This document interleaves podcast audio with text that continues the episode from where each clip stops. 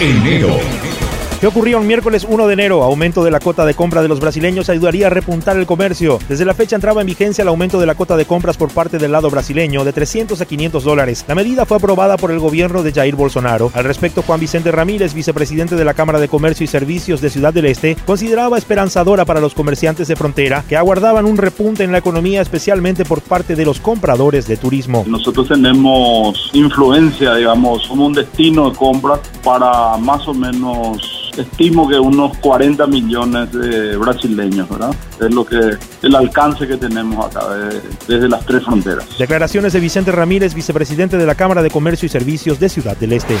Y en esta misma fecha reportaban solo dos los niños afectados por pirotecnia. Y tras una intensa campaña, Agustín Saldívar, director del Hospital del Trauma, informaba que un niño de dos años había perdido uno de los dedos del pie izquierdo tras pisar un cebollón. El hecho ocurrió en Areguá. Por otro lado, un hombre de 73 años le amputaron tres dedos de la mano por el uso del mismo explosivo. Lo triste, el día de ayer un niño, un pequeño de dos años de edad, según la madre se despertó tarde y estaba comiendo solo, eh, un cebollón y eh, literalmente le amputó el quinto dedo del pie izquierdo. Expresiones de Agustín Saldívar, director del Hospital de Trauma que ocurría un jueves 2 de enero, Ejecutivo promulgaba ley del presupuesto general 2020. El presidente de la República, Mario Abdo Benítez, promulgaba el presupuesto general de gastos de 2020. Desde Hacienda informaban que reglamentarían la ley para iniciar la ejecución de la planificación aprobada y desde la cartera estatal también aclaraban que el Estado sostenía una deuda de 1,7 billones de guaraníes que pagarían en su totalidad durante este mes.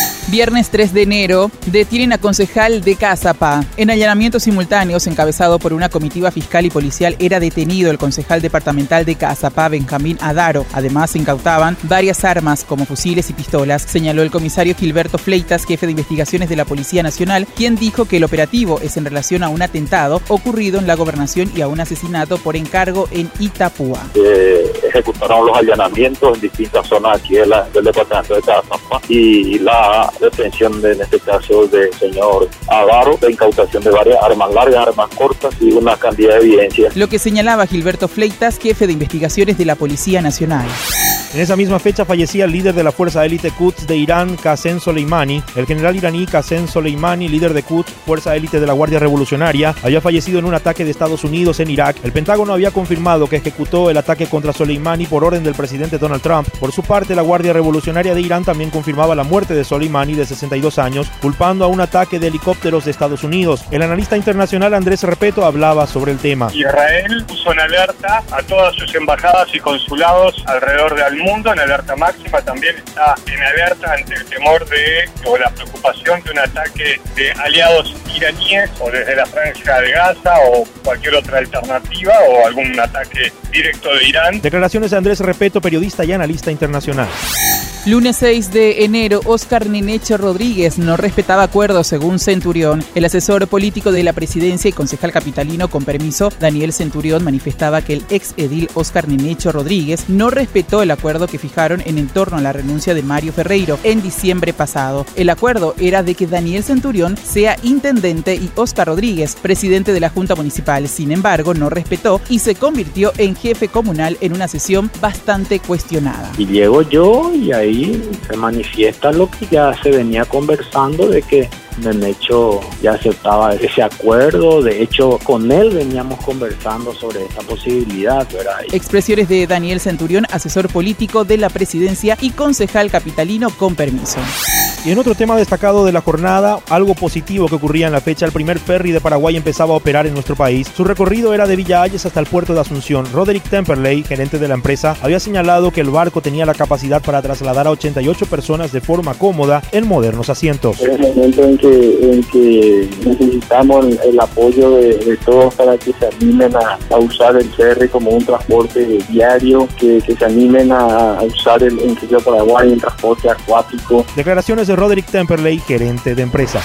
Martes 7 de enero, Camilo afirmaba que no recibió dinero de Horacio Cartes. Camilo Suárez, ex líder de Avanza País, habló sobre las declaraciones de la exdiputada Rocío Casco, quien lo había acusado de haber recibido dinero por parte del expresidente de la República Horacio Cartes para financiar la campaña de Mario Ferreiro a la Intendencia de Asunción. Expresó que la grabación que hizo pública la exdiputada fue editada y que no se puso completo el audio, dando a entender que se utilizó con la única intención de perjudicarlo. Dicen que Camilo Suárez era financiado por Horacio Cartes, esperen un poco, luego todos están con cargos y yo no. ¿Cómo es eso? Cuestionaba Suárez ante las acusaciones de Casco en su contra. Cuando escuché esa grabación dije, pongan a 30 segundos antes, 30 segundos después, un minuto antes, un minuto después la grabación para poder escuchar quiénes estaban allí, cómo estábamos hablando, en qué contexto. O nos reuníamos para hacer nuestro plan de trabajo, a quiénes le vamos a pedir la plata, de dónde, qué le ofrecemos, etcétera. Expresiones de Camilo Suárez, ex líder de Avanza País y en esa misma fecha anunciaban que recibían más de mil notificaciones por dengue. El entonces director de Vigilancia de Enfermedades Transmisibles del Ministerio de Salud, el doctor Hernán Rodríguez, expresaba que las notificaciones semanales superaban los 1.200 casos probables de dengue. Además dijo que por primera vez en nuestro país el serotipo predominante del dengue era el 4. Este nunca antes había producido una epidemia en Paraguay, así que era la mayor parte de la población se encontraba susceptible. Estamos evidentemente en una temporada como ya estaba previsto. Realmente las notificaciones eh, semanales ya superan las 1.200, ¿verdad? De casos probables de dengue, ¿verdad? Declaraciones de Hernán Rodríguez, exdirector de Vigilancia de Enfermedades Transmisibles del Ministerio de Salud. ¿Y qué ocurría? Un miércoles 8 de enero advertían que epidemia de dengue sería una de las más grandes en años. El doctor Guillermo Sequera, director de Vigilancia de la Salud, señalaba que con la cantidad de casos de dengue que se confirmaban, Paraguay estaría ante la tercera epidemia más grande de los últimos años. Agregó que la principal medicina para combatir esta enfermedad y evitar complicaciones consistía en tomar mucha agua. Pues que hay muchísimos casos de dengue que no consultan, uno. Y hay un 20-30% de casos de dengue que son asintomáticos. Pero aún así nosotros somos conscientes que nosotros lo que vemos en la punta, en la de todo el problema. Expresiones de Guillermo Sequera, director de Vigilancia del Ministerio de Salud. Y en esa misma fecha, Camilo Suárez es un mentiroso sistemático, decía Casco. La exdiputada Rocío Casco arremetía contra el exministro de Emergencia Nacional, desmeritando sus denuncias de irregularidades en la municipalidad de Asunción. Camilo es muy mentiroso, tiene una capacidad que no deja de sorprenderme para armar su historia, su relato, aseguraba la ex legisladora, en reacción a un audio en el que Suárez hablaba de reuniones que mantuvo supuestamente con la exdiputada, entre otras personas, en el Shopping del Sol con el objetivo de planear la recaudación de fondos para financiar la campaña electoral del exintendente de Asunción, Mario Ferreiro.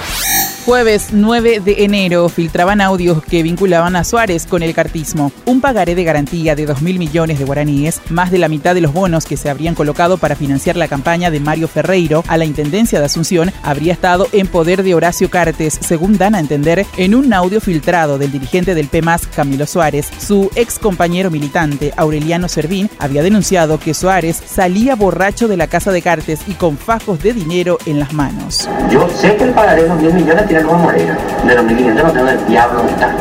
De Guachité, el que tiene ese pagaré. Pero eso es muchísimo antes de las municipales, mucho antes de todo el quilombo, nada. Miren señores, no sé dónde Guachité tiene el pagaré de los 1.500 millones. Y así escuchábamos el audio filtrado que vinculaba a Camilo Suárez con el cartismo.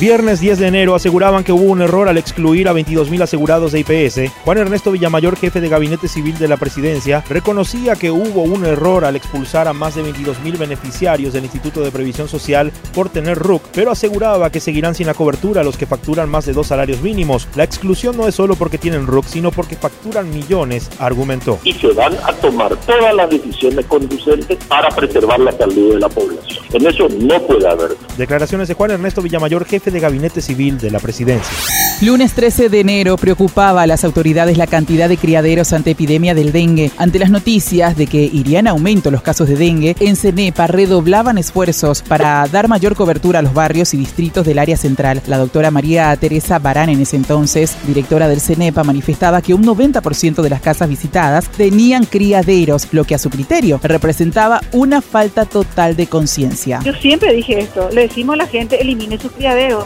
¿qué criadero? Es basura. ¿Dónde va a, va a eliminar esa basura si no hay alguien que le pueda recoger y hacer la disposición final? Expresiones de Teresa Barán, directora en ese entonces del CENEPA.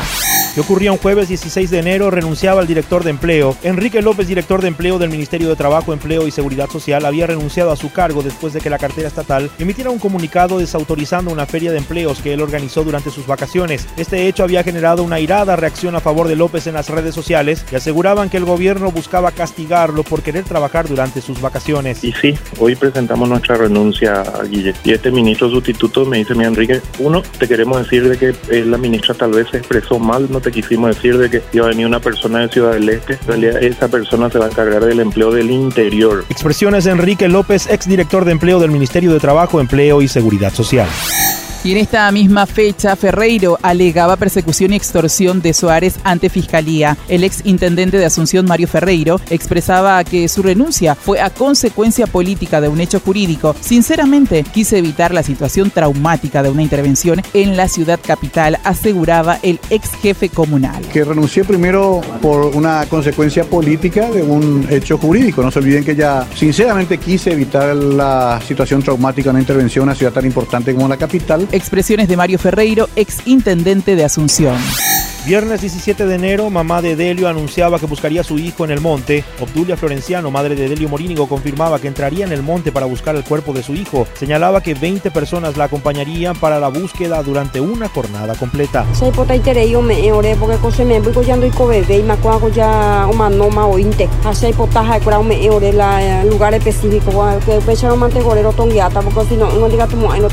Expresiones de Obdulia Florenciano, madre de Delio Morínigo, secuestrado por el EPP. Y siguiendo en esta misma fecha, había dos cajas paralelas en la municipalidad y Ferreiro lo sabía según testigo. Karina Benítez, exdirectora anticorrupción de la municipalidad de Asunción, denunciaba que había detectado dos cajas paralelas tras la investigación por el presunto desvío de impuestos y la otra en la policía de tránsito. El entonces intendente Mario Ferreiro cajoneó el documento, según había testificado la misma ante la fiscalía. Casualmente, en uno de los operativos vimos que en una oportunidad no se fueron trasladados por decirte, 10 vehículos en la grúa municipal y cuando pedimos el informe a la dirección respectiva, confirmaron que solamente uno fue cobrado o multado. Expresiones de Karina Benítez, exdirectora anticorrupción de la Municipalidad de Asunción. ¿Qué ocurría un sábado 18 de enero? Siguiendo con el mismo tema, imputaban al exintendente de Asunción, Mario Ferreiro. La fiscal Estela Maricano formalizaba la imputación contra el exintendente de la capital por los delitos de coacción y coacción grave, lesión de confianza y tráfico de influencias en el marco de una investigación de presunta corrupción durante su administración de la comuna capitalina.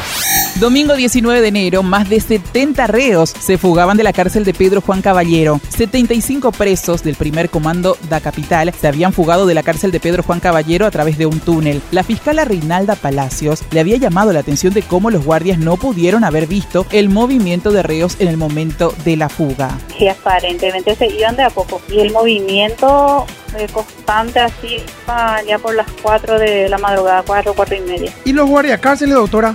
Y estaban ahí, no sé cómo no se dieron cuenta. Expresiones de Reinalda Palacios, fiscal. Y en esa misma jornada Hugo Volpe renunciaba a viceministerio. El viceministro de Política Criminal Hugo Volpe presentaba su renuncia al cargo tras conocerse una investigación de la Fiscalía de Brasil que lo vinculaba con un supuesto esquema de corrupción. Según mencionaron las autoridades, existían indicios de que fiscales y otros representantes del Ministerio Público paraguayo estarían involucrados en hechos de corrupción. Martes 21 de enero daban reposo al presidente de la República, Mario Abdo. El ministro de Salud, Julio Mazzoleni, dijo que el presidente de la República, Mario Abdo Benítez, sufrió mareos durante su visita a Alto Paraná. El secretario de Estado no descartaba que sea dengue. Inicialmente por lo menos unas 48 a 72 horas aquí y vamos a estar definiendo el resto de acuerdo a los resultados. Expresiones de Julio Mazzoleni, ministro de Salud. Miércoles 22 de enero se confirmaba que Mario Abdo Benítez tuvo dengue. El ministro de Salud, Julio Mazzoleni, confirmaba que el presidente de la República, Mario Abdo Benítez, tenía un cuadro de dengue. El secretario de Estado había dicho que el mandatario tenía el cero tipo 4 de la enfermedad. Respecto al estado de salud del, señor presidente, él se encuentra en muy buen estado. Tenemos en este momento el resultado del análisis de sangre que co confirma efectivamente eh, que el, presidente está con dengue y vamos a estar evaluando eh, día a día eh, para eventualmente darle alta cuando cuando así corresponda. Declaraciones del ministro de Salud, Julio Mazolén. ¿Qué ocurría en jueves 23 de enero? Llano presentaba proyecto para declarar estado de excepción en Amambay. El presidente del Congreso Nacional, en ese entonces Blas Llano, presentaba un proyecto de ley para declarar a Amambay en estado de excepción por 45 días, alegando que se está viviendo un clima de inseguridad en la zona. Además, había solicitado una barrida de las autoridades de las fuerzas de seguridad departamentales.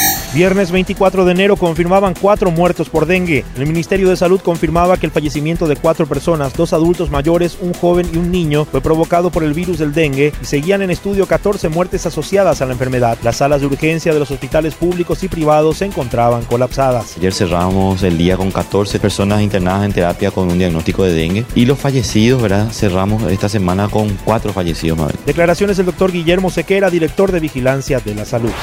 Y fiscala Reinalda Palacios confirmaba que era esposa del comisario de la zona del penal de Pedro Juan Caballero. La agente del Ministerio Público Reinalda Palacios investigaba junto a otros fiscales la fuga de reos de la cárcel de Pedro Juan Caballero. La misma confirmó que era esposa del comisario Juan José Ortiz, jefe de la comisaría tercera que se encargaba de la zona del penal de Pedro Juan Caballero. Al ser consultada si se apartaría del caso atendiendo, respondió que dejaba a consideración a sus superiores definir si eso sería o no una causal de inhibición. Domingo 26 de enero fallecía el padre del diputado Ulises Quintana. El abogado Cleto Quintana, padre del diputado colorado Ulises Quintana, falleció en Ciudad del Este aquejado de una enfermedad. Cleto Quintana, quien durante muchos años se desempeñó como magistrado en la capital departamental, según los datos, el ex juez se encontraba desde hacía un tiempo luchando contra una enfermedad y su estado fue agravándose de a poco.